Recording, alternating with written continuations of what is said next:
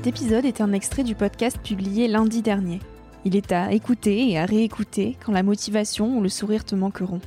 Ce mini-épisode pourra remplacer Instagram pendant ta pause de 10 minutes, se retrouver dans tes oreilles avant de t'endormir ou à ton réveil pour commencer ta journée dans la joie.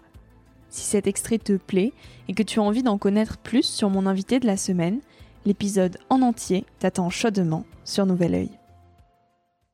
Ça fait longtemps que je mène des projets d'expédition. C'est tout le temps difficile. Euh, c'est tout le temps difficile parce que euh, c'est une entreprise, une expédition. Mm. Et je dis tout le temps, il faut avancer toutes les antennes dehors. Vous voyez? Il faut capter tout ce qui peut enrichir. Moi, j'ai l'expérience, mais, mais j'ai des moments de découragement.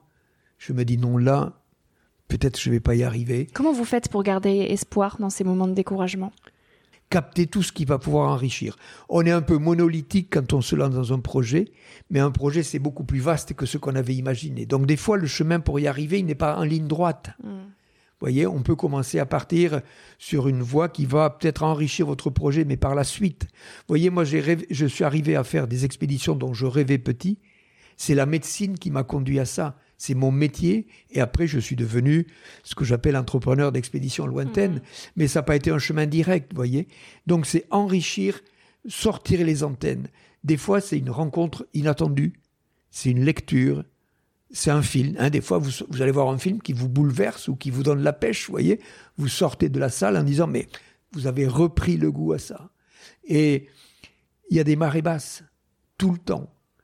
Ça, ça, on sait d'expérience que dans la marée basse, il faut, ça sert à rien de s'arracher les ongles pour résister. De temps en temps, il suffit de laisser descendre un peu, regarder autour de soi, regarder ailleurs, mais ne pas perdre de vue cette. Euh, mais elle se rappellera à vous si vous y vous donnez du temps, hmm. cette idée originelle, vous voyez.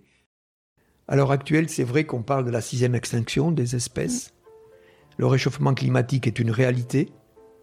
Euh, j'appelle ça une fébricule en médecin, un médecin, les petites fièvres chroniques. Vous voyez, une petite fièvre. Euh, et les fièvres chroniques, quand on s'en occupe pas, on va vers des complications. On en est là aujourd'hui. Tout le monde, et on est tous conscients de la situation. La solution est complexe.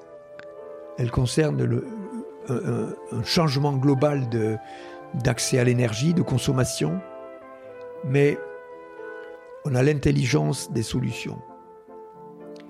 Et on va devoir passer en peu de temps de 80% d'énergie fossile que l'on consomme aujourd'hui. La planète tourne aujourd'hui avec 80% d'énergie fossile. Si on veut atteindre la neutralité carbone en 2050, il va falloir remplacer ces 80% d'énergie fossile en 80% d'électricité non carbonée. C'est un, un challenge énorme c'est un challenge de, la jeunesse aujourd'hui.